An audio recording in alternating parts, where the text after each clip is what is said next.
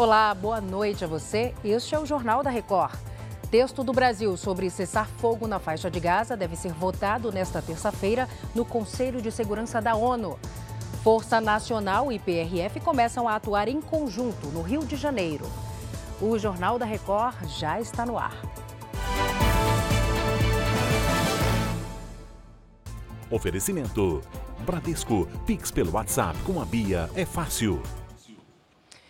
Já são 11 dias de guerra entre Israel e o grupo terrorista Hamas. O número de mortos passou de 4.200 dos dois lados do conflito. Até o momento, não há um acordo de cessar fogo e as fronteiras do Egito permanecem fechadas para o resgate de refugiados. O Conselho de Segurança da ONU se reuniu nesta segunda-feira para discutir uma resolução do conflito. Um texto apresentado pela Rússia que não menciona o Hamas foi rejeitado. Já o projeto de resolução do Brasil, que preside temporariamente o grupo, está programado para ser votado nesta terça-feira. Entre os principais pontos, o texto condena os ataques do Hamas, pede um cessar-fogo e a libertação dos reféns. O governo brasileiro enviou um avião com purificadores de água e remédios para Gaza. O Alessandro Saturno traz os detalhes ao vivo direto de Brasília. Oi, Alessandro, boa noite. Olá, Salsi. Boa noite para você e a todos que nos assistem. Olha, o avião da Força Aérea, ele seguiu direto para Roma, na Itália, e logo depois irá para Israel. Como você mesma falou, ele está levando aí kits, né, purificadores de água, são 35, e também kits com medicamentos, insumos de saúde para fornecer lá em Gaza. Esses suprimentos eles são suficientes para 3 mil pessoas. A missão principal do voo é resgatar brasileiros na região, mas o governo federal aproveitou para enviar ajuda humanitária. O voo ele partiu às 5 da tarde do Rio de Janeiro. Os itens se somaram a outros cinco purificadores transportados no fim de semana. Vale lembrar, Salsi, que o governo ele segue negociando a retirada de 32 brasileiros e parentes que continuam na faixa de Gaza. Uma equipe de diplomatas brasileiros foi enviada para o norte do Egito. O avião que será usado para trazer esses brasileiros segue na Itália e aguarda autorização para o resgate. E hoje, Salsi, o Ministério das Relações Exteriores comunicou aí que países como Argentina, Uruguai, Paraguai e Chile pediram ajuda para o resgate, pediram ajuda para o governo brasileiro para que possa ajudar a resgatar os nacionais desses países. Salso, volto com você. Obrigada, Alessandro. Já já falamos de novo. Israel declarou que matou o chefe da inteligência do Hamas. O extremista seria um dos responsáveis pelos ataques terroristas no território israelense. Enquanto milhares de soldados de Israel estão de prontidão na fronteira com a faixa de Gaza, os ataques aéreos contra o grupo extremista Hamas não param. Em um bombardeio em Khan Yunis, Israel afirma que matou o chefe da inteligência do Hamas. De acordo com o jornal Times of Israel, teria sido Belal Alka, chefe da inteligência regional do grupo palestino. No total, mais de 2.700 pessoas morreram no lado palestino da guerra. No local faltam água e comida, e o combustível que alimenta os geradores dos hospitais já está no fim. Em Israel, a região mais atacada fica perto da fronteira com a faixa de Gaza. Ashkelon, a cerca de 30 quilômetros do território, se tornou alvo constante de ataques. As sirenes soaram também na cidade sagrada de Jerusalém. Uma reunião do Knesset, o parlamento de Israel, foi interrompida e o plenário teve que ser totalmente esvaziado. Em Tel Aviv, capital financeira do país, também houve alerta de foguetes. Todas essas armas estavam em poder dos terroristas do Hamas. Segundo o exército israelense, o armamento foi apreendido antes de ser usado em novos ataques. Israel também reforçou a segurança na fronteira com o Líbano e anunciou que os moradores de 28 comunidades terão que deixar a região. A medida é uma precaução para uma possível ofensiva do Hezbollah. O grupo armado já anunciou apoio ao Hamas nesta guerra contra Israel e confirmou cinco ataques contra postos israelenses. Autoridades disseram que 199 reféns estão em poder do grupo palestino e que todos os familiares já foram avisados. Em Hanana, na região central de Israel, voluntários da comunidade brasileira se dividem para organizar o fluxo de doações e preparar kits de emergência para os soldados brasileiros. Cada um ajuda do jeito que pode. Então, tem gente que tem dinheiro, tem gente que tem tempo. Também é o, o carinho de, de, de eles sentirem que não estão sozinhos. Os pedidos são recebidos por telefone e organizados em planilhas. Neste quadro branco há uma lista de compras. Tudo é adquirido com dinheiro doado pela comunidade judaica de várias partes do mundo. A primeira coisa é a power bank, realmente, ah. é poder carregar o celular, que é onde ah. estão não tem tomada, não tem como ficar carregando. Roupas de frio, roupas táticas, é, como fala isso, luvas. Luva capacete, roupas de dentro, porque está ficando frio agora, também no norte, também no sul. À noite, né? Passar a noite às vezes. À noite está tá difícil. Os soldados também recebem bilhetes escritos pelas crianças da comunidade. A gente agradece muito a vocês pelo que vocês estão fazendo. A gente está rezando por vocês toda hora, mesmo estando longe assim uma criança escreveu. Enquanto a gente está gravando aqui na base, acabou de chegar uma encomenda. São mil kits de primeiros socorros que vão ser colocados nas caixas e levados para esses soldados brasileiros. As caixas montadas são levadas pelos voluntários até as bases militares distribuídas pelo território israelense. Um beijo para minha mãe, é isso? Isso. Valeu. Muito sucesso, Um abraço, querido. O presidente dos Estados Unidos, Joe Biden, vai visitar Israel na quarta-feira. A informação foi divulgada pelo chefe da diplomacia americana, Anthony Blinken, que está no país. Nesta segunda-feira, ele se reuniu com o primeiro-ministro israelense, Benjamin Netanyahu, em Tel Aviv. Os dois tiveram que se abrigar em um bunker após sirenes de ataques aéreos dispararem. O presidente americano também vai visitar a Jordânia para se reunir com os presidentes do Egito, Abdel Fattah el-Sisi, e da autoridade palestina, Mahmoud Abbas. Já o Irã, um dos financiadores do Hamas, alertou para uma possível ação preventiva dos aliados do país contra Israel nas próximas horas. Aqui no Brasil, começa nesta terça-feira a atuação da Força Nacional de Segurança no Rio de Janeiro. Mais de 150 homens já estão no estado para reforçar o patrulhamento nas rodovias federais. E o Leonardo Aque tem as informações para a gente. Oi, Léo, boa noite. É isso mesmo, Salsi. Boa noite para você, boa noite a todos. Na verdade, esses agentes vão trabalhar em conjunto com a Polícia Rodoviária Federal. O principal foco é o combate ao tráfico de armas e drogas. Agora, Salsi, ao todo, 300 homens vão participar da operação.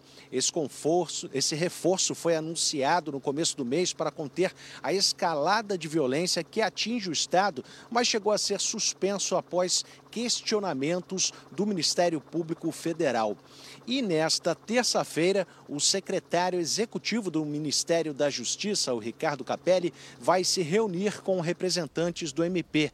Um dos assuntos deve ser a exigência de câmeras acopladas aos uniformes para acompanhar o trabalho dos agentes. O governo federal admite que ainda não tem os equipamentos disponíveis.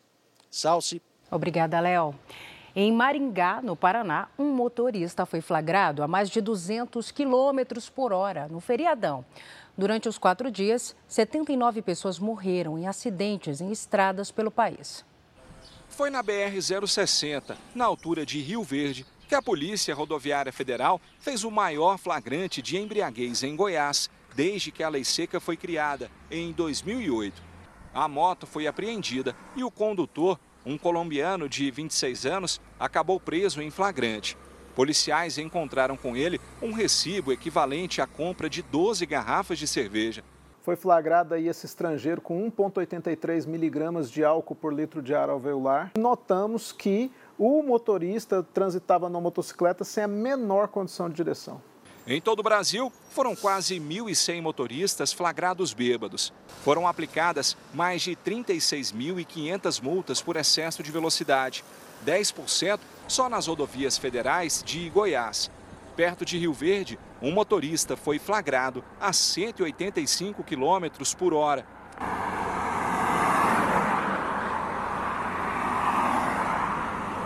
Em Maringá, no Paraná, o motorista deste carro de luxo foi flagrado a 201 km por hora.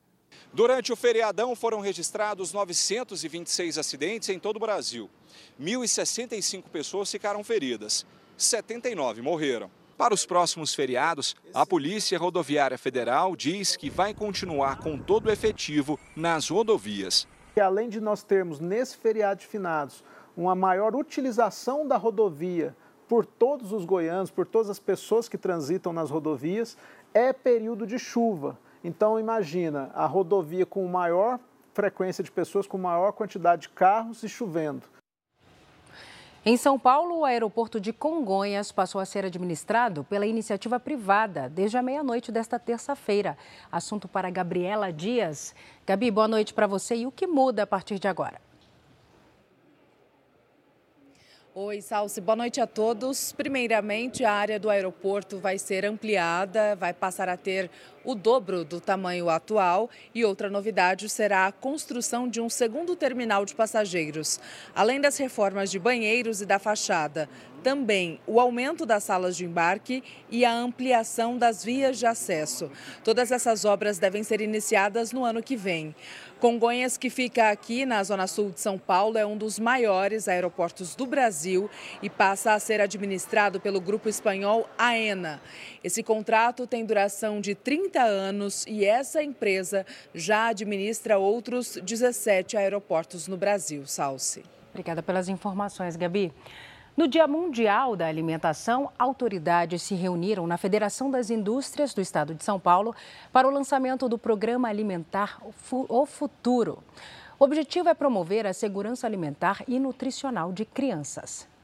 Enfrentar o problema da fome no Brasil não é só papel de governos. Para o Conselho Social da Federação das Indústrias do Estado de São Paulo, empresas também devem participar desse esforço.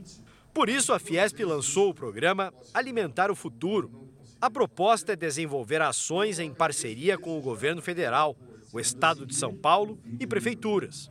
Um estudo estima que 33 milhões de brasileiros vivem hoje em situação de insegurança alimentar. Não comem em quantidade e qualidade suficientes. O ministro Wellington Dias destacou o aumento de recursos para programas sociais, como Bolsa Família com foco principal nas crianças. A fome é, e a pobreza, elas andam juntas. Então, se não tivermos uma ação efetiva, integrada, eu digo que é impossível alcançar os resultados que o Brasil quer alcançar. E lembrou que é preciso gerar oportunidades para os mais pobres não precisarem mais do benefício no futuro. Quando a gente alcança um resultado com transferência de renda, aqui é um caminho que é para ser provisório. A ideia central é o emprego, é o empreendedorismo. O programa lançado pela Fiesp quer melhorar a alimentação de crianças entre 0 e 10 anos.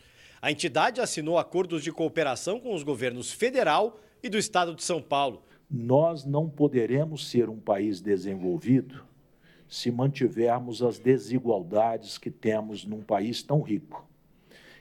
E se não cuidarmos dos nossos jovens, das nossas crianças, dificilmente vamos ter cidadãos produtivos, capazes de desenvolverem atividade econômica para o seu próprio sustento, que é o que toda família deseja, todo cidadão deseja. Seguimos neste assunto porque uma pesquisa revelou que 75% das casas com crianças no Complexo do Alemão, no Rio de Janeiro, sofreram com algum grau de insegurança alimentar nos últimos três anos. E parte dos atingidos pelo problema chegou a ficar sem comer por mais de 24 horas. Complexo do Alemão, zona norte do Rio. A realidade de muitas famílias da comunidade preocupa. A necessidade era maior do que o imaginava, entendeu? Eu sabia que existia fome dentro do complexo do Alemão, mas que não era tão grande. Marilene é uma das mais de 8 mil pessoas ouvidas na pesquisa. O levantamento concluiu que nos últimos três anos, 75% das casas com crianças de até 6 anos de idade passaram por situação de insegurança alimentar, quando não se tem acesso regular à comida. O estudo mostra ainda que mais de 68% dessas famílias passaram a comprar alimentos de baixo custo. Ainda assim, em 11% dos lares, as crianças chegaram a ficar um dia inteiro sem comer por falta de dinheiro. Tinha mães que deixavam a criança é, dormir até mais tarde porque economizava o almoço. Outra estratégia adotada por muitas famílias foi a de consumir menos ou pular as refeições. Realidade comum para quatro entre dez adultos da comunidade. As nossas pesquisas elas servem de base para a população, para as organizações do território reivindicarem políticas públicas para é, resolver, resolver ou minimizar esses problemas. Para essa outra moradora, a pesquisa pode ajudar no desenvolvimento de novas ações conscientizar, é, fazer com que as pessoas tenham acesso a informações, a trabalho digno, é, que elas possam se, se auto se sustentar mesmo e não ficar nessas dependências é, de, dos projetos sociais. E para ampliar o combate à fome aqui no país, o governo federal anunciou investimentos em programas de distribuição de alimentos e o fortalecimento da agricultura familiar. O programa de aquisição de alimentos completou 20 anos nesta segunda-feira. Essa data é uma data importante porque ela foi a data de criação da que as, que as Nações Unidas, Unidas registram a criação da FAO, que é o organismo das Nações Unidas para Alimentação e Agricultura. É, o, o, governo do presidente Lula tem um compromisso efetivo de garantir a segurança alimentar das pessoas, de combater a fome, é, e esse organismo da ONU, a FAO, é o organismo que monitora a insegurança alimentar no mundo. Quais são as metas, os objetivos em relação à questão da segurança alimentar no Brasil? Nós temos essa meta de é, tirar o Brasil do mapa da fome. É, o Plano Brasil Sem Fome é um plano que organiza uh, metas de 24 ministérios. Nós temos ações como o Plano Safra, é, que é, é, tanto da agricultura familiar como da agricultura empresarial, para ampliar a produção de alimentos, não só de commodities, mas também de alimentos, de ter uma maior oferta de alimentos e alimentos saudáveis, é, alimentos que são os alimentos básicos da população brasileira. A insegurança hídrica impacta diretamente na insegurança alimentar, então quem não tem acesso a água ou quem tem suficiente acesso à água é, tem mais vulnerabilidade à insegurança alimentar. Então, nós estamos retomando, por exemplo, o programa de cisternas do semiárido. É, já iniciamos atividades de campo esse ano uh, com cisternas. Estamos fazendo agora é, a, uma grande contratação de entidades que vai começar a ir a campo ainda esse ano para construir cisternas no semiárido e também na Amazônia. Nós estamos também desenvolvendo uma estratégia de segurança alimentar no ambiente urbano, que é aprender a olhar é, esses territórios e que, que equipamentos de segurança alimentar ou de disponibilização de alimentos saudáveis, de acesso, nós te, e que políticas de acesso nós temos nessas regiões para poder, para que nós possamos ajustar as nossas políticas e chegar de alguma forma mais organizada nesse ambiente urbano que é tão desafiador para todos nós. O relatório da Comissão Parlamentar de Inquérito, que apura os atos de 8 de janeiro, será apresentado nesta terça-feira em Brasília. Vamos voltar para lá e conversar com Alessandro Saturno de novo. Ele tem os detalhes. Oi, Alessandro. Salsi, o relatório elaborado pela senadora Elisiane Gama, do PSD do Maranhão, ele será submetido à votação da CPI na próxima quarta-feira. Bom, e a ideia é o seguinte: após a leitura né, desse relatório, os parlamentares de oposição eles devem ter 40 minutos para apresentarem um voto em separado. O presidente da comissão, deputado Arthur Maia, já disse que não aceitará o pedido de vista, ou seja, ele não vai acatar mais tempo para analisar o relatório. Deputados governistas dão como certo o pedido de indiciamento do ex-presidente Jair Bolsonaro e de auxiliares dele por abolição violenta do Estado Democrático de Direito.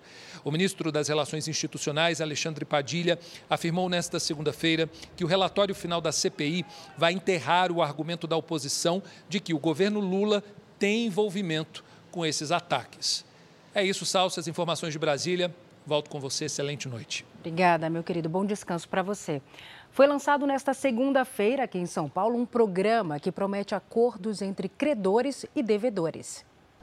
O evento de lançamento do programa aconteceu no Palácio da Justiça de São Paulo e foi conduzido pelo presidente do tribunal, desembargador Ricardo Mair, com a participação de diversas entidades. A partir desta segunda-feira, pessoas físicas, comerciantes individuais e microempresários do estado de São Paulo que estão super endividados poderão, por meio de uma plataforma digital desenvolvida pelo Tribunal de Justiça, solicitar a tentativa de acordo com empresas privadas, instituições financeiras ou concessionárias de serviços públicos. Devedores, esses em situação crônica que estão com a subsistência comprometida e nome negativado, poderão procurar o Centro Judiciário de Solução de Conflitos, Sejusques, poderão fazer o seu requerimento pelo site, que é um requerimento muito simples de preencher pelo próprio site virtual, e nós vamos chamar todos os credores desse devedor para fazer uma grande mesa de negociação, que é exatamente o que a lei prevê. Para um país onde a gente vê muitas pessoas endividadas, é uma forma de solucionar os problemas dela com um terceiro imparcial que vai tratar aquelas questões de uma forma equilibrada e possibilitando né, o diálogo entre as partes para a solução do conflito. Um levantamento que o Jornal da Record teve acesso revela que mais de 65 milhões de brasileiros estão inadimplentes. O número representa pouco mais de 40% da população adulta do país. Nós entendemos que esse programa ele é essencial para a gestão do Poder Judiciário, porque ele permite, mais do que desafogar o Poder Judiciário, acho que ele permite que o Poder Judiciário consiga entregar é, a, a, a, solução de litígios de uma forma melhor, que é fazendo com que as próprias partes envolvidas consigam elas próprias chegar a uma conclusão do que seria o melhor para resolver aqueles problemas. Agora a gente fala de uma cirurgia inovadora e ainda recente aqui no Brasil, que é utilizada para resolver os problemas de desgaste nas articulações. A bicampeã olímpica de vôlei, Paula Pequeno, passou pelo procedimento no Hospital Moriá, aqui em São Paulo, e comemora os resultados. A cirurgia foi bem sucedida e Paula Pequeno recebeu alta no mesmo dia. Antes de deixar o Hospital Moriá, a ex-jogadora gravou um vídeo. Como aqui não tem moleza, a gente já começou a fisioterapia. Então esse aparelhinho aqui ele vai me ajudar a ganhar um pouco mais de mobilidade e eu tô sem dor, gente. Tô muito feliz, muito. Nas quadras, a ex-atacante da seleção brasileira de vôlei foi bicampeã olímpica, uma atleta de alto rendimento que castigava as adversárias. Paula Pequeno no corredor, ponto do Brasil mas por tanto esforço, castigou o próprio corpo. A sobrecarga foi um dos fatores para o desgaste precoce nas articulações. Paula Pequeno já havia feito um procedimento para a implantação de uma prótese no quadril. Aí vieram as dores no joelho esquerdo e uma nova cirurgia. Para regenerar a cartilagem do joelho, os médicos usaram uma técnica muito comum nos Estados Unidos. O procedimento ainda é recente no Brasil e leva menos de 30 minutos os médicos extraem um líquido do organismo do próprio paciente e reintroduzem na mesma hora no local da lesão. A técnica chamada de ortobiológica ajuda a frear o processo de desgaste nas articulações. A ideia é diminuir o ritmo de desgaste do joelho dela, reduzir a dor, permitir que ela tolere mais desgastes e sobrecargas nesse período. Os médicos usaram um líquido da medula óssea da ex-jogadora, mas a técnica também pode ser feita usando sangue ou até mesmo a gordura do paciente. Eles aspiraram o líquido da medula pelo osso da bacia, que contém maior quantidade de células-tronco. Depois, misturaram ácido hialurônico e reintroduziram o líquido no joelho. O composto estimula a cicatrização e reduz a dor, como explica o ortopedista. A célula-tronco é um fator chave nisso a presença dela faz com que outras células é, migrem para este local e estimulem, como se fosse uma farmácia local, estimulando o corpo a trabalhar em prol da cicatrização. A cirurgia foi feita no Hospital Moriá, em São Paulo.